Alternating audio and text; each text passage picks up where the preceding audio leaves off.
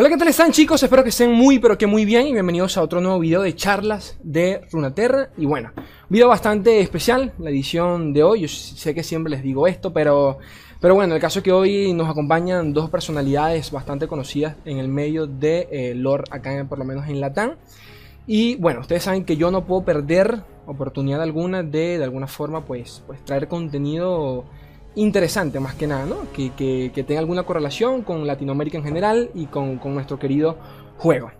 Eh, gracias a Dios y por, bueno, por circunstancias de la vida, ellos se acercaron a mí para intentar hacerle una charlita con, ellos y claramente yo no me lo puedo, no me lo iba a perder, ¿no? No iba a perder el chance de traérselas a ustedes. Eh, para dar un poco de contexto, porque yo sé que gran parte de los, de los que me escuchan pues no están no son tan conscientes del competitivo del lore, por lo menos acá a nivel de Latinoamérica. Pero bueno, básicamente eh, hoy les tengo el equipo más representativo del competitivo en Latam. Se los dejo así de simple.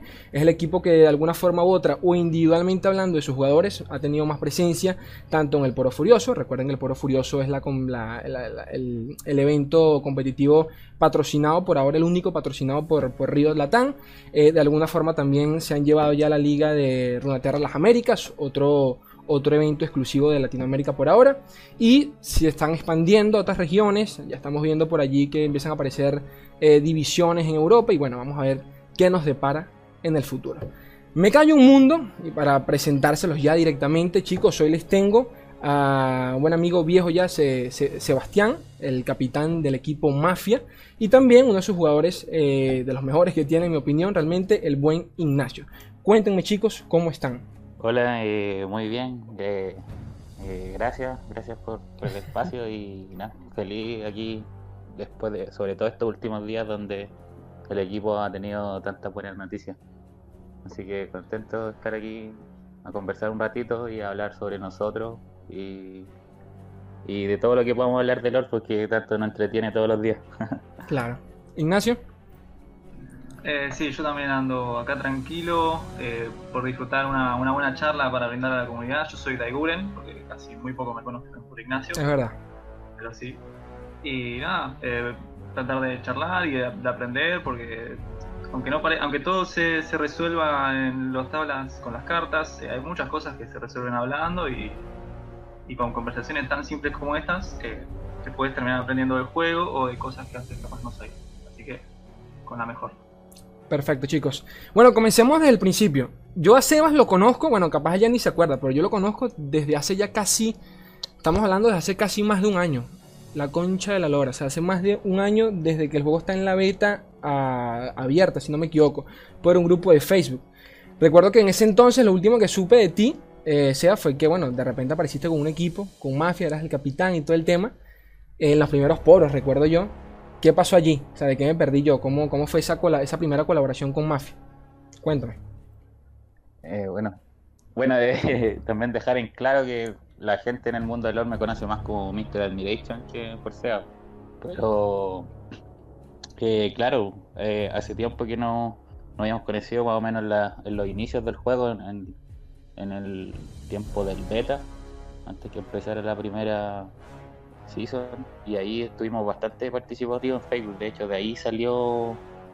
Por ahí busqué los primeros jugadores para formar mi equipo. O sea, siempre estuve decidido a yo crear mi equipo. Eh, estaba súper claro que, eh, en, como en todo juego, independiente que esté en comparación a otros juegos que había jugado antes, esto se, se mide en el juego mismo individualmente pero como tanto como Hearthstone o eh, juegos de este tipo siempre, siempre apuntaron a los equipos, siempre habían instancias donde se iba a competir en equipo, entonces tal vez me adelanté a eso y desde ese momento dije voy a crear mi equipo, voy a publicar en Facebook, voy a buscar gente. Y, y así, así después se fue transformando todo hasta que llegamos a Mafia, pues. pero antes tuvimos otros nombres, hay algunos jugadores que se mantienen desde ese tiempo, desde ese equipo que creé en la beta, como Kirios, Lucho, otros que nos han dejado y otros que se han sumado pero ahí los que seguimos y los que se sumaron ahí gracias a la constancia terminamos como mafia y, y hemos logrado lo que hemos logrado hasta el momento. La, la, mayoría de los jugadores son de las, ¿no? Si no me equivoco, son chilenos, argentinos, pero hay poca presencia de, de, la parte norte de Latinoamérica. ¿O me equivoco? Eh, o sea, correcto, la mayoría somos eh, chilenos. El, si podemos categorizar por nacionalidades, claro, número uno en cantidad somos chilenos, segundo argentino, eh, tercero mexicano, que ahora tenemos dos, luchos en mexicano que está con nosotros desde el principio, y ahora último se sumó Chino, que, fue, que es mexicano, que él es un jugador que invitaron a, al invitacional de los jugadores de otros juegos. Él es un jugador de Yu-Gi-Oh! Vale, vale. Y es como una nueva incorporación. Ahí sumamos dos mexicanos y en el último puesto tenemos a Papichema, que es el único miembro de Perú. Ok, ok. En tu caso, Ignacio, ¿cómo llegaron a ti? ¿Cómo fue esa experiencia? Bueno, la primera experiencia que tuviste con Mafia. Bastante curiosa, porque básicamente yo eh, estaba dando muy fuerte al, al lore eh, había llegado a Master desde la beta y más o menos estábamos en la temporada 4 cuando salió Aurelion. Eh, que después de un buen descanso de, jugar, porque jugaba mucho, volví y vi que había muchos jugadores como Arax, como Chelo, eh, como Void, que yo jugaba antes, me los cruzaba los poros en otros torneos y vi que todos tenían, estaban en un equipo. Entonces me, me dieron ganas a mí de motivarme más y buscar un equipo. Eh, gracias a Santi Peñalosa, que tenía un anuncio, que ahora se lo extraña. Pero gracias a él eh, encontré la solicitud de Mafia y los contacté. Y bueno, les gustó mi, modo de juego y lo que podía llevar al equipo. Y esto es más o menos a mitad de año, año pasado. Y a partir de ahí eh, me motivé más y le di con más ganas. Vale. Para ambos, ¿cómo son tras las pantallas? ¿Qué, ¿Cómo se definen ustedes? ¿Compañeros, de equipo o amigos? Eh, bueno, yo creo que con el, con el tiempo eh, hemos, hemos logrado las dos cosas, ser compañeros y nos no hemos hecho amigos. O sea, ya de repente no, no nuestras reuniones no solo están como en la seriedad y el tema del juego, sino que a veces eh, tirarnos un chiste entre nosotros, conversar. Claro. a veces, a veces también toca eh, apoyarse en algunos aspectos, tanto del juego o cuando alguien algunas veces ha estado un poco triste o, anda sensible, etcétera, como, como a todos les pasa que tienen distintos estados de ánimo, el, grupo de repente ha estado en, distintas situaciones de todo. Y, y creo que principalmente eso y aparte de la constancia de darle tan duro al juego es lo que nos nos ha hecho ser uno de los mejores equipos, yo creo. ¿En tu caso, Ignacio? Eh, sí, yo creo igual que, llegamos a formar, que dejamos de ser un, solamente un equipo y empezamos a ser un grupo que, comparte muchas experiencias, muchos momentos, eh, muchas alegrías. Y lo lindo de eso es, es que más que solamente el nombre de Mafia, eh, más que ser solo un nombre con muchos jugadores, es un lugar donde todos eh, los que nos integramos vamos, podemos ir y tenemos un lugar donde nos vamos a sentir como siempre, donde siempre vamos a escuchar al otro, siempre nos vamos a respetar y siempre vamos a respetar al contrincante, no es que solamente nos queremos a nosotros, tenemos una buena relación con otros equipos, creo yo por lo menos, y, es eso, es tratar de, de, sobrellevar la comunidad como tan linda que es, promover esa, esa buena onda, ese buen comportamiento y y disfrutar del juego, que es lo que importa.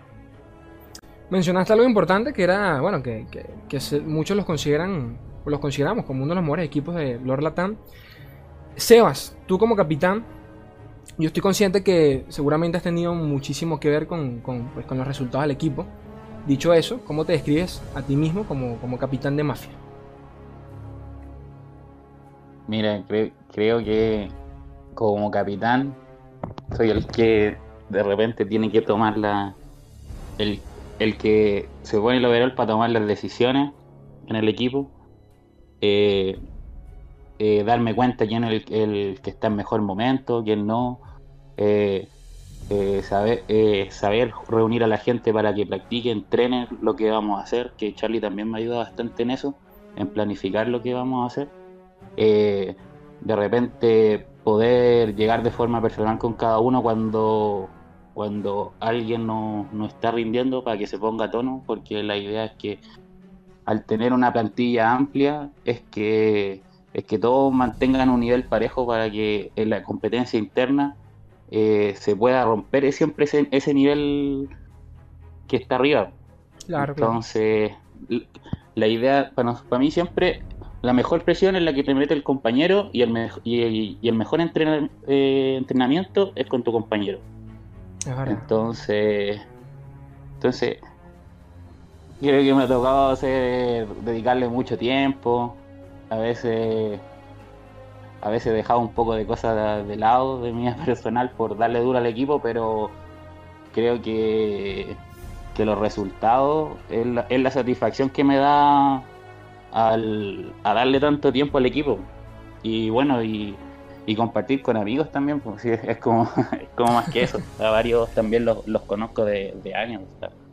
hay uno que otro jugador que es amigo mío de hace tiempo que nos conocemos de otros juegos de cartas y, y, y de forma personal. Vale, vale. Entonces, como Brunito y, Brunito y Charlie, yo los conozco a ellos hace, hace bastante años. Por eso lo, lo invité al equipo y con los chicos que se han ido sumando, todo, todo bien. pues. Y lo bueno es que yo en todo este tiempo me he sentido súper apoyado de ellos al cumplir el rol de capitán. O sea, eh, creo que nunca han- dudado de una decisión. Sí, a veces eh, me, me han dado sus opiniones y cosas así, donde he tratado de perfeccionar las decisiones, pero eso. Vale, vale. Este, está para ambos. Que como equipo, como equipo mafia, que los hace tan, tan diferentes a la mayoría de equipos? Porque creen que mafia siempre vuelve a casa con resultados positivos. Quiero una respuesta primero de Ignacio como jugador y después de Sebas como capitán. Eh, y yo creo que la clave está en la constancia. Eh, obviamente hay una muy buena relación entre todos los jugadores. eh, yo que no, es como que se cae uno y lo levantamos entre todos y no, no hay un favoritismo entre nosotros. Pero lo que sí veo es mucha constancia, mucho estar atento a, a todos los cambios, a todas las interacciones, a todos los mazos, a practicarlo todos los días a que si yo tengo una duda de cómo, de si mejor una carta u otra, sé que otro va, va a tener una opinión y, y ya algo tan sencillo como poner una carta en un mazo o dejarla puede llevar un debate entre nosotros por lo menos de mucho tiempo y nos quedamos hablando de por qué sí, por qué no, Increíble. por qué no mejor otra. Y en eso estamos y en eso llevamos la noche y un torneo que es de acá dos semanas, pero es importantísimo, no capaz lo vamos a empezar a mencionando y cada vez falta menos tiempo y vamos a meter más hincapié en eso, vamos a entrenar más horas eh, durante las noches, eh, pero siempre, bueno, tomándonos nuestro descanso y, y siempre que uno necesite, tenga alguna duda, algún testeo, siempre hay otro que está ahí para ayudarlo. O sea que, además del respeto y de la buena onda que, que nos llevamos, está eso, ¿no? Que a la vuelta eh, nos ayudamos en, en estas cosas técnicas. Que yo creo que eso es lo que más nos ayuda para, para al final ganar y mejorar a todos. Perfecto. ¿Y en tu caso, Sebas?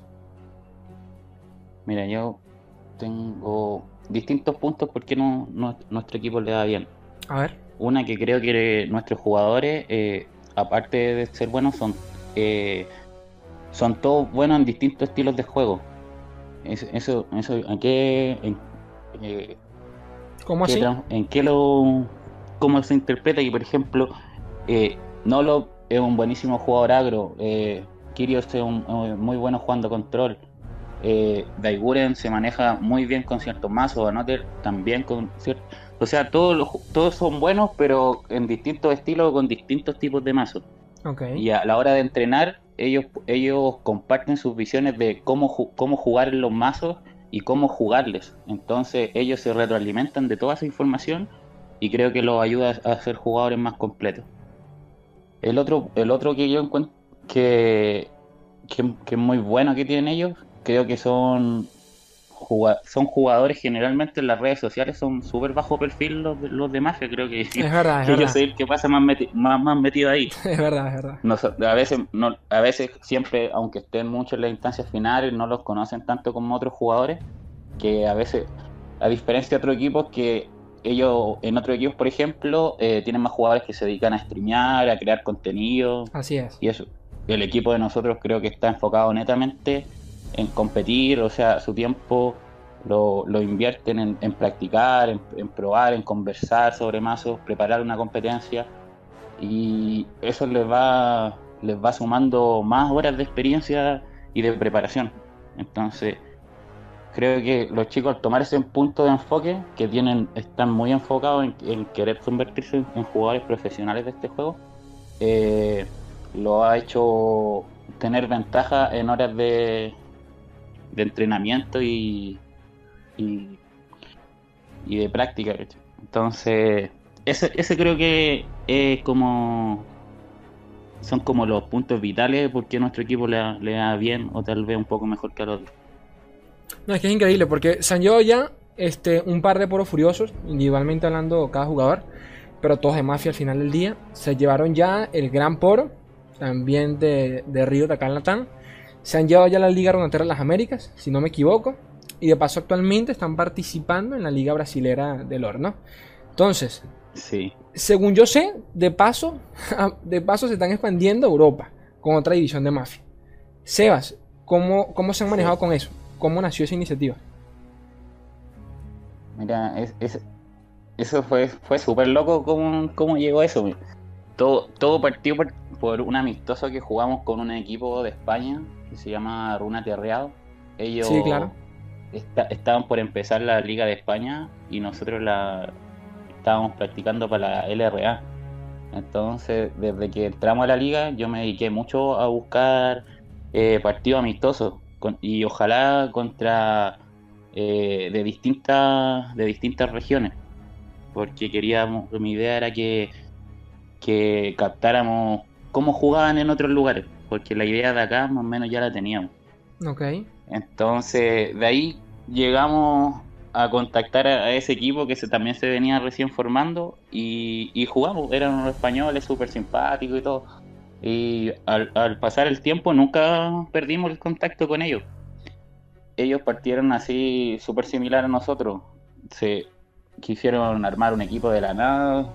Alguien se, se lo propuso, se, juntó un par de amigos, lo armaron y quedaron cuartos en la letra terminando ya su, su periodo en la LER donde estuvieron a punto de pasar como los playoffs. eh, nos, nos contactan con me contactan a mí para hablar sobre la idea que a ellos les gustaría entrar a Mafia, si nos parecía tener una una, una representación en España y etcétera. Y ahí yo se lo comenté al, al dueño de Mafia, al CEO, Y, y bueno, y al final aceptaron y para nosotros también fue bueno porque a ellos ya los conocíamos.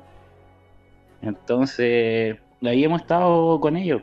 Han estado practicando harto y esperamos que traten de ser como lo más similares a nosotros, pero en la, en la parte europea donde nosotros como que no podemos participar mucho. Claro, claro. Planes, aparte de ese, de llegar a otra región, qué sé yo, Brasil, por ejemplo, no sé si puedan participar los mismos jugadores de acá de Latam. No, ahora por el momento sí estamos participando lo- los mismos de, de la TAM en, la- en Brasil. Fue una, una oportunidad súper buena que se nos dio. O sea, nosotros creo que desde hace tiempo que miramos con buenos ojos la Liga de Brasil. A, a través también de uno de esos partidos que yo busco constantemente contra otro equipo, un equipo brasileño Sí, sí. eh, termi- terminando un amistoso, le- les pregunto, oye, ¿cómo, cómo, ¿cómo se puede hacer para entrar a la Liga de Brasil y eso? Y me dio el, el contacto del organizador. Y a través de él ahí a- hablando, eh, me dijo, mira, estamos en la el- está empezando la tercera edición, la de ahora es la cuarta. Empezando la tercera edición, me dijo, eh, mira, en, el- en tal fecha, terminando, eh, pueden a- aspirar a entrar a la liga, pero tendrían que jugar contra el último de la Liga de Brasil y el, el, que, el, que, el que gane se queda con el cupo. O sea, nosotros prácticamente le, eh, le quitamos el cupo a un equipo de Brasil para entrar. Vale, vale. Pero se, gana- se, gana, se gana en cancha. Ignacio, eh, en tu caso, ya que mencionamos este, otras regiones, eh, ¿se, se juega diferente o sientes que los jugadores juegan de manera diferente en otras regiones o, o el, o el modelo es igual? Yo creo que se puede jugar diferente. Eh, hay mazos que capaz son meta acá y no son meta en otra región. Eh, y hay jugadores Vale. que juegan de una forma acá y, y juegan de forma diferente en otra región. Yo pf, no tengo mucha experiencia con otras regiones. eh, te puedo decir un poco de Europa y un poco de Asia. Eh, una experiencia muy pesada que tuve fue contra iPotu, que ahora es que está top 1 siempre. Que, que me tocó una noche que, que yo quería llegar al top 1 y él también parece y no- me lo cruzaba muchísimo y tenía un nivel de jugabilidad que era increíble yo mi mazo era mejor que el suyo eh, por lógica o sea por- porque lo contereaba pero Vale. aún así todas las jugadas yo sentía que las hacía bien él o sea que, que sentía que él sabía las, manos que yo tenía y yo no estaba streameando nada pero yo yo pensaba que él sabía eso y jugaba eh, demasiado bien. Eh, no, no sé si es otro modo de juego o qué, pero es lo que me- la sensación que me dio por lo menos este jugador de esta región. Ok. Y- pero después el resto no veo no veo mucha diferencia en la jugabilidad. Lo que sí veo es eh, diferencia en capaz algún mazo, capaz meterle alguna que otra carta que acá no le metemos y cosas así. Pero en la jugabilidad yo creo que no varía mucho. Según tú, ¿hay diferencia? Mejor dicho, ¿cuál es la diferencia entre la TAN y el resto de regiones? O si la hay, no sé. ¿Qué opinas? Yo, a ver, claro, no conozco muchas otras regiones, pero yo creo que la TAM es de la que menos se habla y de la que más lejos puede llegar. Porque tenemos muchísimos jugadores buenos, tenemos una muy buena comunidad que, que nos apoyamos entre todos. Eh, cualquiera que necesite un deck, yo creo que las redes que lo pide, y hay muchos que vamos a ir y vamos a ayudar y, y vamos a buscar aprender entre todos nosotros y mejorar entre todos. Más allá de los equipos, eh, sino más en, en forma de comunidad. Y yo, eso es lo que veo en mi comunidad, en mi región. Eh, capaz no lo llevo a ver en, en otras, pero eso es lo que de una de otra perspectiva veo. Que no se habla mucho de la TAM, pero tiene muchísimo potencial. Ok. Ahora bien, una, una polémica que he leído bastante, eh, bueno, de- desde la última temporada, sinceramente, es el, bendito, es el bendito tema de los torneos de temporada. Que, o sea, a, a- opinión personal me parece una locura total, en el buen sentido de la palabra, que ya un juego como Lore tenga torneos de temporada in-game con una plataforma propia dentro del juego, cosa que otros juegos soñarían. Pasan años y ni siquiera la tienen. Pero bueno, el caso es que eh, hubo bastante polémica, ¿no? Varios pros, como quien dice, por ahí en Twitter se han quejado, han hablado sobre el bendito formato que utiliza Riot en, en- en el torneo de temporada. ¿Qué piensas tú de eso? ¿Te gusta? ¿Cómo te sientes con él?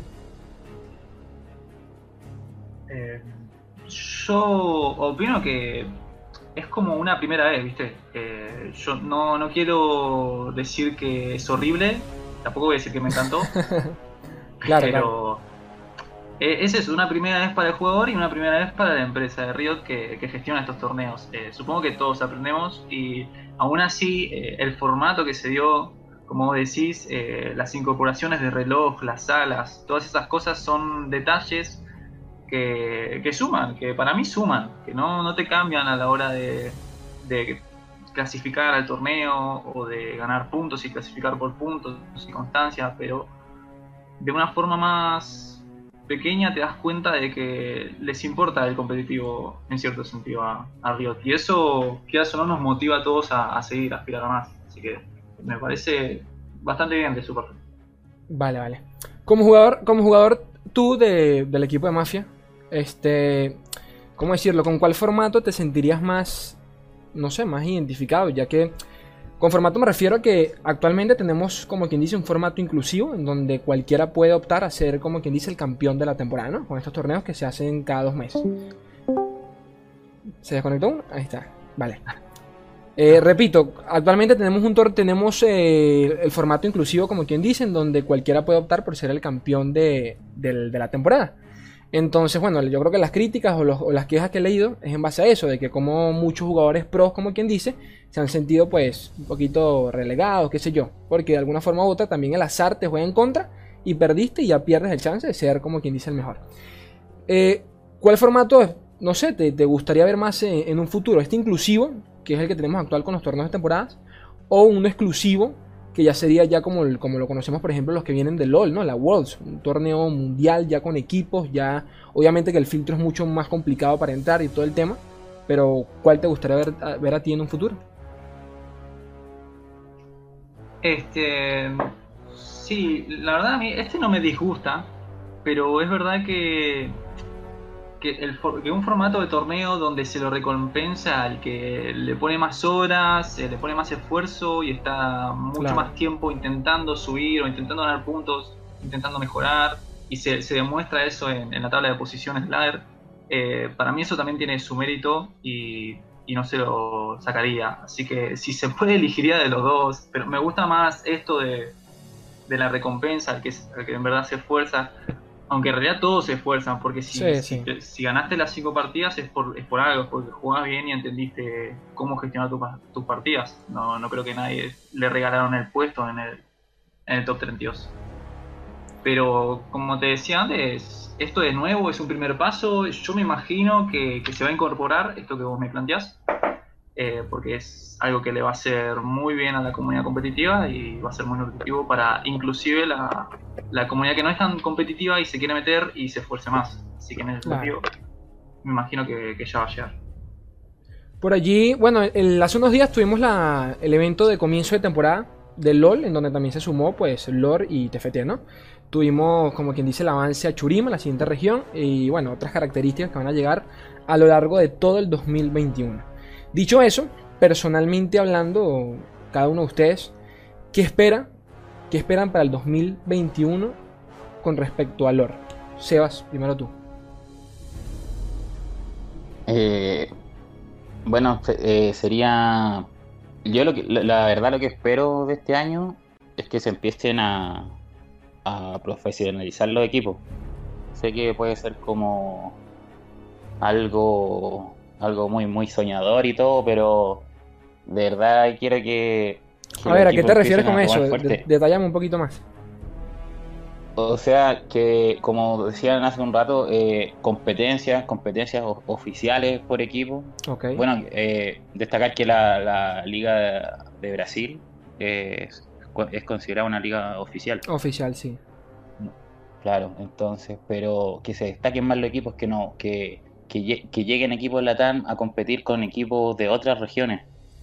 Que sea más o menos como el torneo de temporada, pero de equipo. Claro, hay- una, hay- una Worlds, básicamente, un, un torneo mundial, como Claro, quien dice. claro. Claro, también porque y que existan que organizaciones como más grandes empiecen a tomar equipos también. Eso me gustaría mucho. Por ejemplo, como las que se ven en el LOL, que son que tienen escuadras muy Claro. fuertes casi en todas las competencias, como KLG, eh, Revit, Ribbon, que es, es- esas organizaciones grandes empiecen a poner los ojos en los equipos eh, de acá, porque hay, hay, como decía Guren, hay muchos jugadores buenos, hay, hay equipos buenos, y si empieza Riot a, a darle fuerte al competitivo, eso, esas organizaciones grandes también van a querer poner su ojo acá. Y Así eso no, en algún momento no, nos va a poder hacer vivir el, el juego de una manera más profesional y a nosotros sentirnos más a gusto para dedicarnos cada, cada vez más a esto. Así que yo, yo esperaría este año que ojalá, ojalá se den todas esas instancias para que para que en las, en las siguientes ligas todos todos los equipos que ya nos conocemos entre nosotros eh, tengamos una, una, un respaldo de organizaciones grandes, ojalá tengamos a todos, nos auspicien, nos des cosas, tenga, estemos en, en Gaming House, vamos a eventos presenciales y nos conozcamos. Yo espero, espero todo eso. Sé que este año es difícil, pero ojalá se diera. Eso me gustaría mucho que pasara este año. No, bastante, ba- bastante bonito y, y realmente esperamos, esperamos que sí, ¿no? Pasa que, bueno, el tema del COVID creo que jodió de alguna Claro, forma eso u otra no- todo. no pues. está- En, tu, en tu caso, Ignacio, Yo creo que soy más sencillo en ese tema. Este, yo creo que van a pasar cosas, eh, las espero no. Eh, o- ojalá pase todo bueno y ojalá mejore muchísimo, pero capaz no pasa. Tampoco voy a poner todas fichas en eso. Así que yo soy más de, bueno, eh, con lo que tengo ahora hago. Es, por ejemplo, salen nuevas, hasta, hasta en el sentido de que salgan nuevas cartas. Salen nuevas cartas Claro, y yo claro. me entero de las cartas que salen una semana después de que salieron. Eh, más o menos. Eh, yo estoy día a día eh, con las cartas que tengo y obviamente me hago una idea de lo que viene, me hago una idea del cambio de Wuhard y me planteo, me planteo qué puedo hacer. pero aparte de eso es día a día, carta por carta, partida por partida y así voy avanzando. Y si viene algo, viene y ojalá llegue hasta ahí y ojalá siga jugando, siga ganando y, llegue hasta lo que se viene. Pero como mi rol de jugador, yo creo que mi atención va más para, esto, ¿no? Para mis, mis aptitudes con las cartas, por lo menos en este momento. Bueno, yo, estoy más apegado a ti en ese sentido, porque bueno, yo, no soy pro, soy un simple jugador, pero este Sebas comentó algo que, que, que bueno, tiene, tiene bastante curioso, que es el hecho de que, bueno, ojalá algún día tengamos una Worlds, como quien dice, un evento ya internacional sobre lore, y que, y que bueno, que, que, de alguna forma u otra el, se le empiece a tomar más en cuenta el juego. Pero claramente, para que todo eso suceda, pues definitivamente tiene que aumentar la base de jugadores. Aumentando la base de jugadores, pues también aumenta el patrocinio. Con patrocinio, digamos que podamos tener mejores y, y más eventos. Y bueno, pero eso ya en un futuro. Dicho eso, a ver, este. ¿Qué creen ustedes? Para los dos, ¿qué creen ustedes que debería cambiar o que debería hacerse en lore para que de alguna forma u otra pues aumente esta base de jugadores? Eh, mira, bueno, eh, yo creo que. A ver. Mira, por ejemplo, ¿qué, encontré que pasó en este intento de torneo invitacional con jugadores de otro equipo? Creo que era una idea, una, una idea muy buena para traer gente de otros juegos porque generalmente los que yo en lo personal jugué muchos juegos de cartas antes y al salir este juego dije, oh, un juego de cartas y del LOL porque ya había jugado LOL, lo voy a jugar. Pero trajeron jugadores de otros lados eh, donde eran buenos en ese juego, pero encontré que eh, esos representantes de cada juego no, eh, no, no, hicieron publicidad en su, en su respectivo juego, no, no invitaron a como a gente a que, a que se uniera. Porque me, me, me, tocó por lo menos a mí en lo personal conocer a algunos de los jugadores de, que estaban ahí, que los conocía de años atrás por otros juegos, donde yo no veía que en, las, en, en las comunidades decían, oye, eh, voy a estar yo hoy día participando o tal día en este juego, miren, pruébenlo, está bueno entonces, al final encontré que la misma gente de siempre llegó a ver el evento. La misma gente que ya jugaba LOL. Es verdad. Entonces, sí, la idea era muy buena, pero creo que no, no, no se sacó mucho provecho. Entonces, para llegar, eh, mira, eh, sería muy loco, pero eh, sacar, sacar unas cartitas de forma física sería, sería interesante.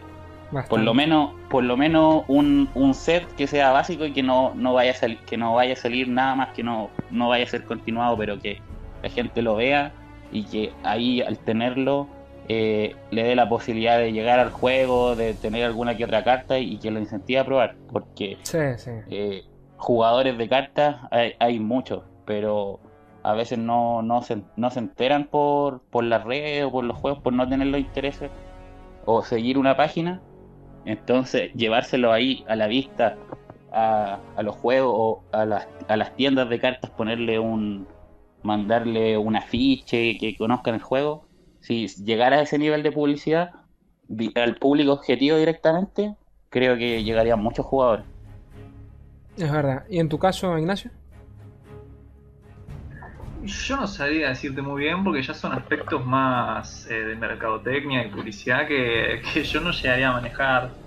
Así que por eso, hablando desde mi punto de vista como humilde jugador, hay muchas cosas que ya se hicieron y, que aportan muchísimo, yo creo. Hay cosas que hace, por ejemplo, Suki, estas entrevistas que haces vos, eh, Deck Doctors de la Funky Omega eh, se me están saltando muchas cosas, pero bueno, tenemos, estamos haciendo entre nosotros una liga, eh, tenemos el torneo de LATAM, tenemos un torneo regional, o sea, tenemos cosas como para gestionar, eh, que le llame la atención, ¿no? Este juego. Pero no sabría muy bien que, que pueda ayudar más. Esto ya es un aspecto muy, muy amplio de recursos humanos. te. Pero, pero te pregunto, aquí en Latinoamérica tenemos cultura para, para los juegos de cartas. Tenemos cultura. Puede ser, o sea, triunfamos en muchos juegos paralelos de cartas. Eh, pero, qué sé yo, capaz agarrar jugadores fuera, jugadores simplemente conocidos de, de Riot y mandarlos a las cartas, cosas así, o hacer un hacer eventos como los, mejores jugadores de TFT y los mejores jugadores de lore, eh, cruzar plataformas para, para que bueno, los que juegan a uno juegan a otro, cosas así, como por decir algo, ¿viste? Pero Entiendo. Igualmente yo confío que, que Riot esto lo va a gestionar muy bien y así como otros juegos, este va a ser uno muy jugado y confío que va a ser de los más jugados de cartas. Eh, bueno, por eso, porque confío en la empresa y como hizo con el LoL, que, que es increíble, yo creo que lo puede hacer con el LoL. Y yo creo que muchos de nosotros estamos acá por eso también. Sí, sí, eso que comentas es cierto. Creo que todos. La, la poca duda que por lo menos yo tengo a veces con, con el tema del lore y todo, y todo el tema de los numeritos y, y todo, este, todo este rollo, a veces la pierdo cuando recuerdo que de qué empresa estamos hablando, ¿no? Riot Games, Sí. el juego más jugado actualmente en el mundo, League of Legends, el, el juego con más presencia a nivel de competitivo, o sea, es una locura. Y esto, esto yo lo comenté antes en, en muchos, bueno, en varios de mis videos, mucha gente no lo sabe, pero ya por lo menos eh, lore en el 2020, ni siquiera estamos hablando de 2021, no, en el 2020 ya estuvo en el top, eh, si no me equivoco, top 15 entre los juegos con más presencia a nivel de competitivo. Para que vean cómo, aunque parezca, aunque, aunque no lo parezca, mejor dicho, ya tiene, ya ha tenido su presencia, ¿no? La está teniendo actualmente. Ahora chicos, expectativas para Mafia 2021 en general, Sebas. Eh, pucha, todo se reduce como en una frase sino, eh, eh, que sería como gana- eh, ganar todo lo que venga. Todo lo que venga en el plano grupal y in- individual. Pues, o sea, ya estamos, estamos ahí. no, no basta con mantenernos porque hay que, hay que seguir escalando más, allá. Porque si se nos, se nos acaban los objetivos, se, se nos va a acabar la motivación y, no, y nos vamos a hundir. Y ahora estamos en el, en el plano de que eh, mantenerse, eh, mantenerse ahí estando constantemente ganando es lo, es lo más difícil. Porque a, cua- a cualquier buen jugador le puede, le puede tocar ganar, le puede- a veces un torneo bueno, un torneo malo, pero cuando, cuando ya has estado constantemente ahí, eh, cada vez viene más gente a querer derrotarte y cada vez se hace más difícil mantener. Es. Y eso nos sirve tanto como a, no- a nosotros nos sirve bastante que vengan todos esos jugadores motivados a, a- a poner más nivel al asunto, porque si no, se, si se acaba- baja el nivel, bajan los jugadores interesados, eh, hasta ahí nomás llegamos todos. Entonces, eh, vamos a luchar por lo que se venga. En- ahora tenemos, tenemos, ya estamos en la LBR, partimos súper bien, menos mal. Eh, es un objetivo súper importante para nosotros, eh, in- intentar, y intentar y querer ganar esa liga. Y ahora este otro mes nos viene eh, otro, otro, otro objetivo importante que eh, es sacar el bicampeonato en la LRA, donde yo creo que van varios equipos vienen a, a querer destronarnos de ahí. Entiendo. Pero bien, bien, que vengan todos los que quieran, así que ahí vamos a estar haciéndole el aguante y no, no se la vamos a dar fácil a nadie. Bueno chicos, seis preguntitas, seis preguntas ya para finalizar. Este, ex- extiéndanse lo que quieran hablar, si no quieren hablar no pasa nada, pero bueno, son preguntas cortas para ambos, ¿no? Este, ¿cuál es la mejor parte de competir? Primero Ignacio. Competir la mejor parte es. Es como lo, como lo vivís, ¿no? Yo creo que depende más de cada uno. eh, es una partida más, es un más o más, pero. Yo creo que es de lo que más exigencia te va a generar. O sea, a la- al final es. Hay todo un trasfondo atrás de esa partida, es todas las horas que le dedicaste para esa partida, todos los pensamientos que hiciste para, para llegar a ese punto. Ya sea, ya sea la primer, el primer partido de un torneo como la final.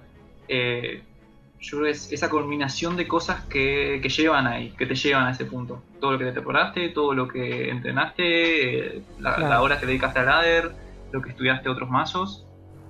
Y, y el, después el premio y esas cosas, pero eso ya depende de cada uno.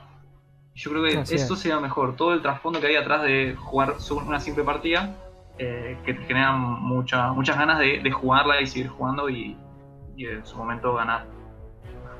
Para ti, Sebas.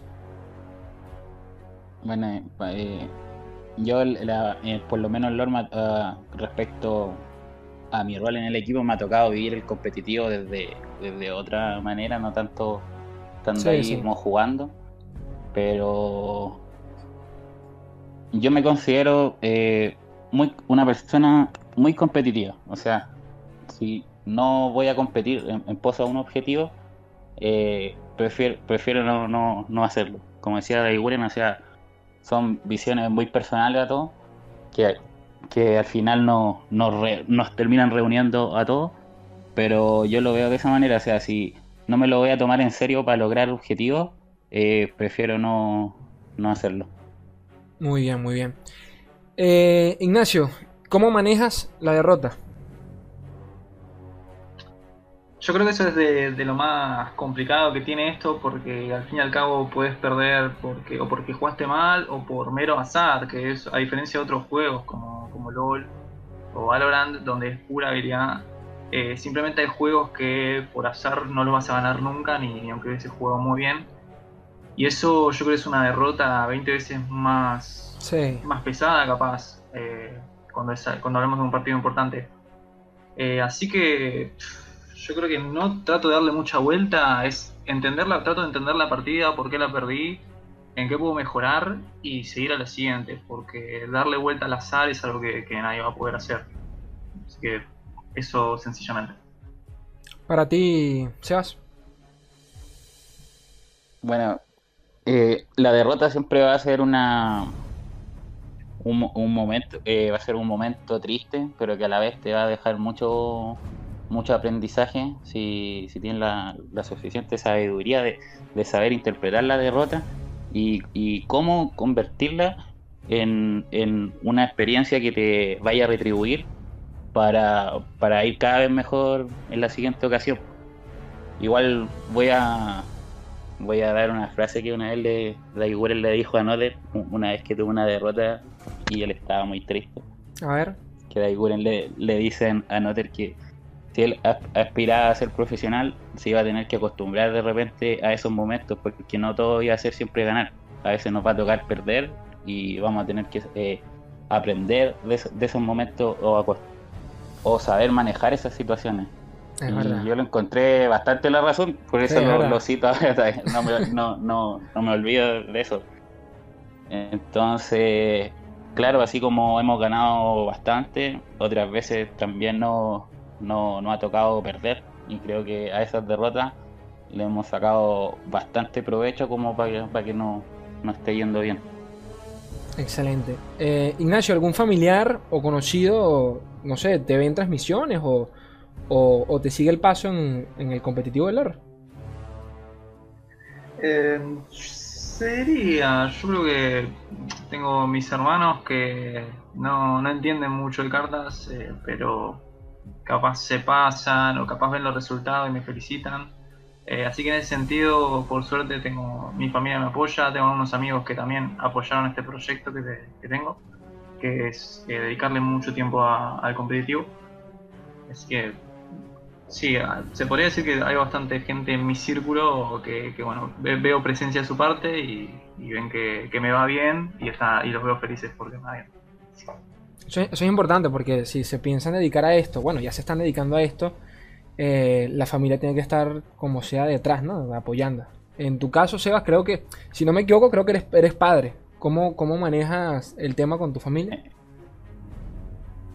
Eh, sí, sí, soy padre, tengo una hijita de dos años y medio y vivo con ella y con mi pareja.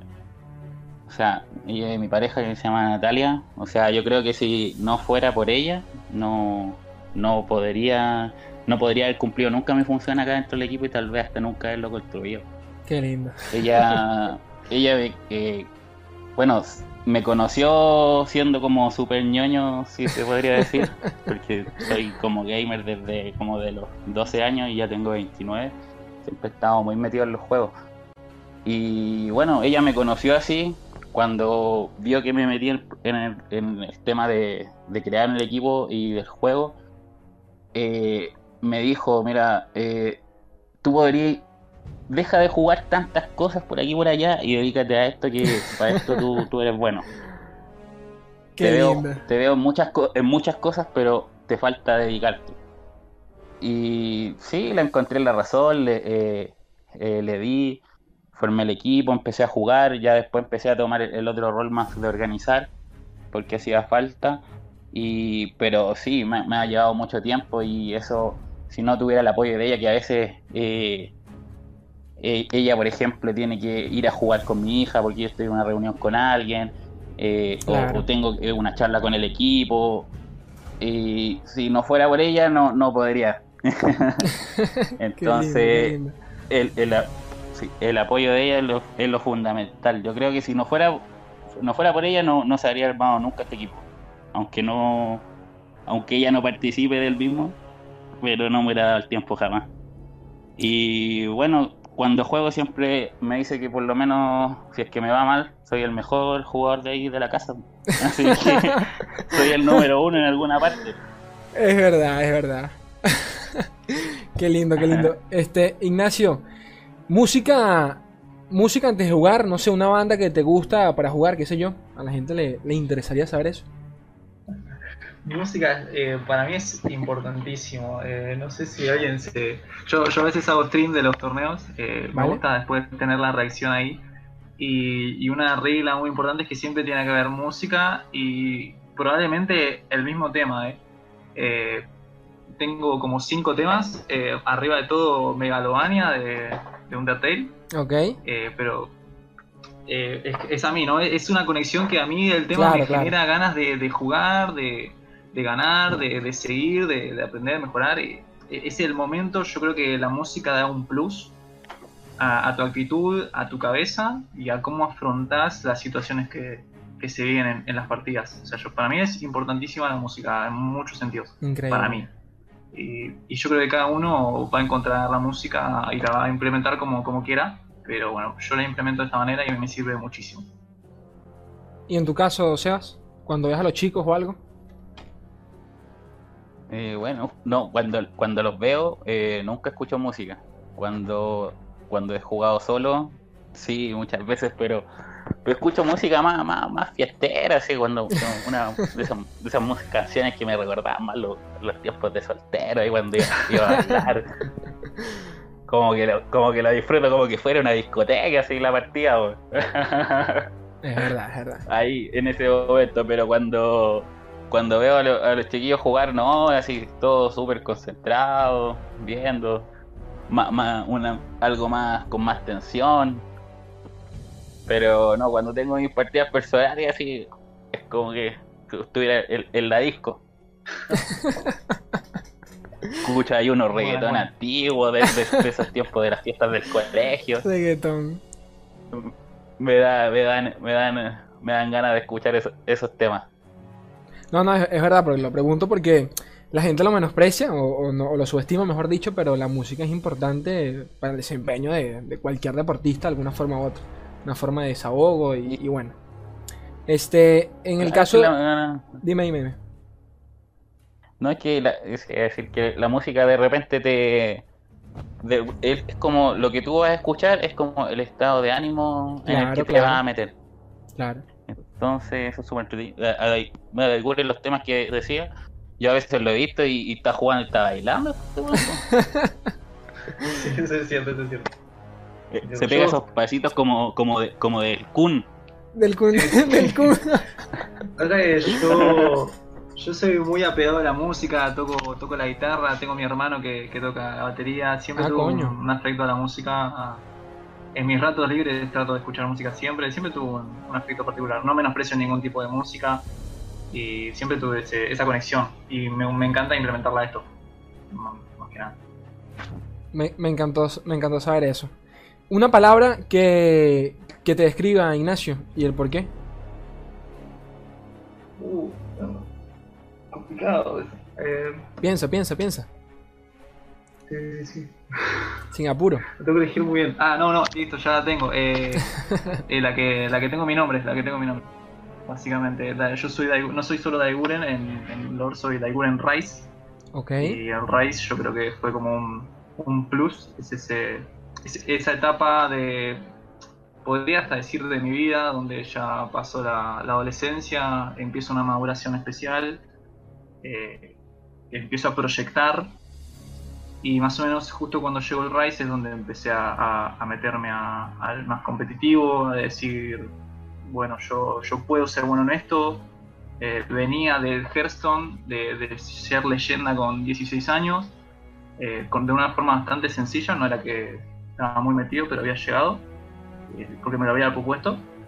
Y acá, acá también dije, bueno, me voy a proyectar algo más, quiero algo más, no quiero solamente llegar a- hasta ahí, quiero, quiero seguir adelante y, no me quiero parar, y no quiero parar. Y bueno, más o menos el Rise, que significa asciende, ascender, Así es. creo que esa, esa palabra en ese sentido me define. De lo que era antes, ascendía lo que proyectaba y la idea es seguir ascendiendo a, a lo, nuevo, a lo que me proyecto para más adelante, que es mejorar todavía más.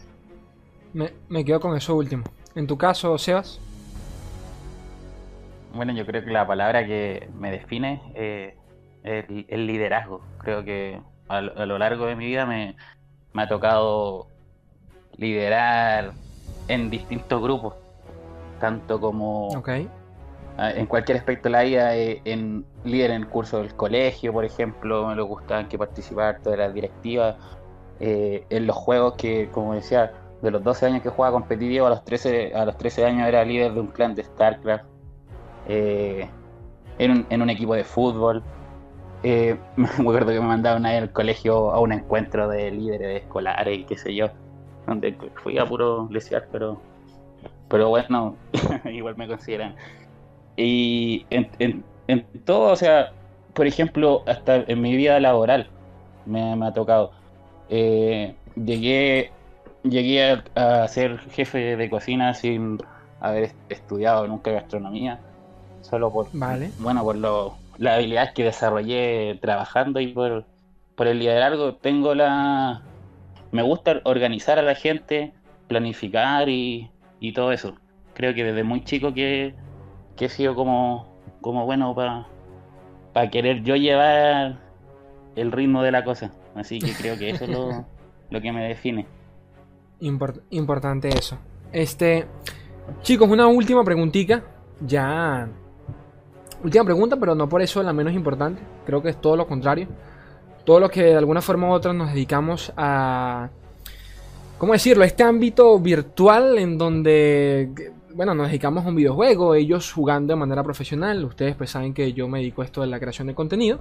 Pero que de alguna forma u otra partimos del, mismo árbol que se ramifica en diferentes ámbitos, pero sigue siendo lo mismo. Eh, de alguna forma u otra, pues hemos perdido, hemos renunciado a algo. De repente la gente te juzga o, lo piensa mal sin entender el porqué de- detrás del, del- detrás de todo esto. Dicho eso, Ignacio, ¿a qué renuncias tú para competir? Em, yo creo que yo no siento que, que renuncie a nada. Bueno, sí, yo no lo siento, pero es una realidad. em, hay muchas cosas que, que te privan, ¿no? Porque le tenés que dedicar mucho tiempo. eh, obviamente estar encerrado jugando un juego no es lo mismo que, Claro. que estar siendo un profesor de educación física, en el aire libre, corriendo y interactuando con personas. Eh, es diferente. No digo que sea mejor, no digo que, que tampoco eh, sea más fácil, pero es de- depende de cómo llega cada uno. Eh, hay algunos que la afectan más y en mi caso no está, no siento que, que renuncia mucho, pero, pero es una realidad eso que tengo que meterle más a esto, que, que capaz siento que los tengo la- los ojos cansados por tanta, por tanta luz y, y no es tanto, pero se siente. No, pero es verdad, es verdad. Y, y sí, y lo, lo que crea el resto no, no es algo que me afecte mucho a mí. Nunca, yo siempre le digo al equipo lo que piense el resto no, no debería afectar. Eh, con respecto a lo malo, si, si, si eh, opinan algo bueno, lo podemos debatir y está todo bien. Y, y nada, pero sí, seguramente renuncié a algo y capaz ahora no me acuerdo, pero, pero, pero yo estoy muy conforme con mi posición y, y por el desempeño que estoy dando. No, no, perfecto. Si es tu caso, me parece perfectísimo. ¿Y en el tuyo, Sebas? ¿A qué renuncias? Eh, bueno, si lo podemos llamar renunciar, creo que eh, a veces he, he renunciado a, a tener más momentos como en familia. Eso, o sea, no quiere decir que no, no esté con mi, con mi familia, que es mi pareja y mi hija, que la que yo vivo con ella, sino que tal vez a veces igual pienso, eh, mira, eh, si no le dedicara est- est- esta noche a, a a estar pendiente de la práctica, a hacer una reunión, porque cuando yo organizo una reunión hablo como Dora, eh, tal vez podría, podría estar con mi pareja viendo una película, eh, o en otras veces tengo que conectarme en, un- en un horario donde mi hija se va a dormir y, y no puedo, perdón, y no puedo estar ahí No llores. cuando se cu- cuando va a dormir no sí no puedo estar ahí cuando se va a dormir o, o cosas así que trato de hacerlas pero a veces no no puedo porque lo- los horarios de esto tienen que estar pues sobre todo a mí que me toca bastante estar en, en reuniones más que nada en reuniones con organizaciones con, con, con personas de otros equipos para coordinar partidos y el horario que tenemos generalmente siempre me, eh, me da como a esa hora de las 8 o 9 de la noche. Ya. Entonces, no lo llamo renunciar porque pa- para mí eh, renunciar sería como dejar de, de hacerlo la mayor parte del tiempo, Claro. pero, pero sí, a, a veces me toca bastante hacerlo y por eso ahí vuelvo a repetir que si no, no fuera por mi pareja, eh, quizás que se, que, que cómo viviría mi, mi vida ñoña, la tendría reprimida. No, e- e- es, bonito, de verdad es bonito que, que digan eso porque no le pasa a todo el mundo. Es más, yo creo que en el tema de los esports son mucha la gente que se queda en el camino precisamente porque no tiene las herramientas o no tiene el apoyo. Y, yo entiendo que es complicado, qué sé yo, decirle a tus padres o, o qué verga, decirle, mira, me voy a dedicar a un videojuego y bueno, rezándole a Jesucristo que todo salga bien y que algún día yo pueda vivir de esto, ¿no? Como, como quien dice. Pero bueno, chicos, básicamente eso fue, fue prácticamente todo. Fueron, digamos, ya como casi una hora de charla acá con ustedes. Eh, yo la he pasado realmente bien. Cuando me escribiste no podía perderle chance de traerlos, hablar con ustedes, eh, intentar cambiar un poquito la fórmula, porque preguntas sobre el competitivo hay de sobra y cualquiera se las puede hacer, pero bueno, vamos a intentar eh, buscarle la vuelta, meternos con, con temitas más personales y yo contento con eso. Algo que ustedes quieran decir ya para finalizar, sus redes sociales, por ejemplo. Eh, bueno, y si se meten al, al Twitter de Mafia eSport LA, van a encontrar una, creo que una de las últimas publicaciones donde presenta el roster de, de la Liga de Brasil, donde ahí van a encontrar por lo menos la plantilla completa de Latinoamérica y si siguen viendo pueden encontrar la de España, donde están etiquetados todos nuestros perfiles de Twitter. Y por otro lado también la gente que nos vaya a escuchar, que tenga ganas de competir, decirle que, que se anime, que lo haga, que no tenga miedo a fracasar en el principio.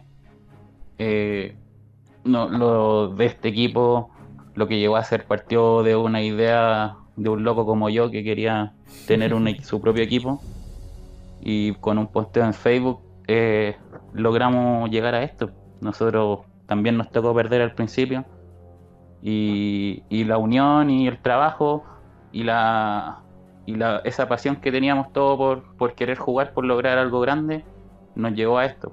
Así que no, no se repriman sus ganas. Ojalá, ojalá en algún momento, o si en este momento eh, representamos una motivación para alguien, eh, que decirle que eso, que, que se anime, que, que vea, que de paso puede ver el video que nos hizo J. Bonda donde habla de nuestro inicio. Muy bueno, muy bueno. Y, y que, y que nada, pues que salgan más, más gente como nosotros que, que diga, yo quiero un equipo, me quiero reunir, quiero ir para adelante, no importa que me toque perder, ganar, vamos a ir juntos y, y vamos a ser los mejores. Excelente, Eso, pa. eso decirle a la gente. Excelente. Y en, en tu caso, Ignacio, algo que quieras eh, complementar acá. Eh, sí, a mí me gusta terminar las, estas charlas con algo de, aprendizaje o algo que yo pueda intentar, intentar aportar algo al resto.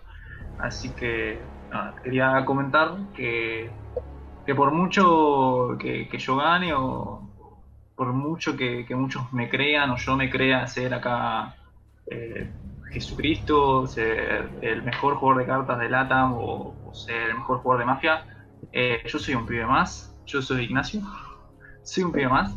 Eh, yo creo que capaz la diferencia y es lo que yo creo que a mí me hizo ganar tanto y, mejorar tanto es que desde el día cero, desde el día que, que conocí este juego, yo me dije a mí mismo, yo me prometí que, que iba a llegar a lo más alto, no dudé en hacerme esa, esa promesa, no paré, seguí, aprendí a perder, aprendí a mejorar y, bueno, y empecé a ganar y las cosas se fueron dando, así como, como pienso ahora que las cosas se van a seguir dando, va a haber más torneos y van a haber más cosas. Pero yo sabía que mi límite me lo tengo que poner yo y yo, sabía que mi límite está, yo me prometí que mi límite está en lo más alto y que iba a seguir eh, hasta llegar hasta ahí. Así que yo soy un pibe más, eh, se hizo esa promesa y cualquiera, yo confío en que cualquiera puede llegar a ese nivel. Y los espero allá arriba, nada más. Mucha suerte. Excelente, excelente. No, chicos, en serio, muchísimas gracias.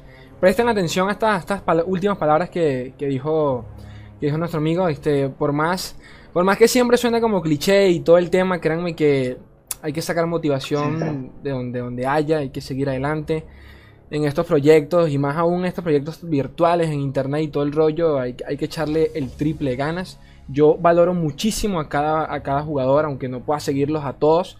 Este, yo valoro muchísimo el, el competitivo de LOL.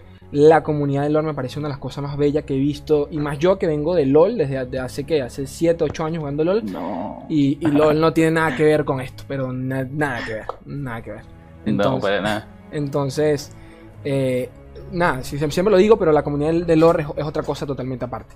Y chicos como estos dos que traje hoy, que, para ustedes, pues, de repente es primera vez que lo escuchan, pero, pero, pero que bueno, que espero que les sirvan de, motivación en algún sentido. Aplíquenlo en cualquier cosita de su vida, que claro que funciona, claro que funciona. Bueno chicos, ya saben, en la descripción, como siempre, van a tener a, a las redes sociales de ambos para que los sigan. Por favor, anímense, síganlos. Van a aprender de sobra, créanme que sí. Anímense a ver el competitivo de lore, es una cosa maravillosa. eh, lo que se va a aprender y poquito más. Ustedes saben que me pueden colaborar con un buen likeazo. Suscríbanse si no están suscritos. Apóyenme en Patreon, solo si realmente lo desean. Por mí, yo estaría totalmente agradecido. Chicos, yo los quiero un mundo y la mitad de otro. Un beso, gente bella. Adiós.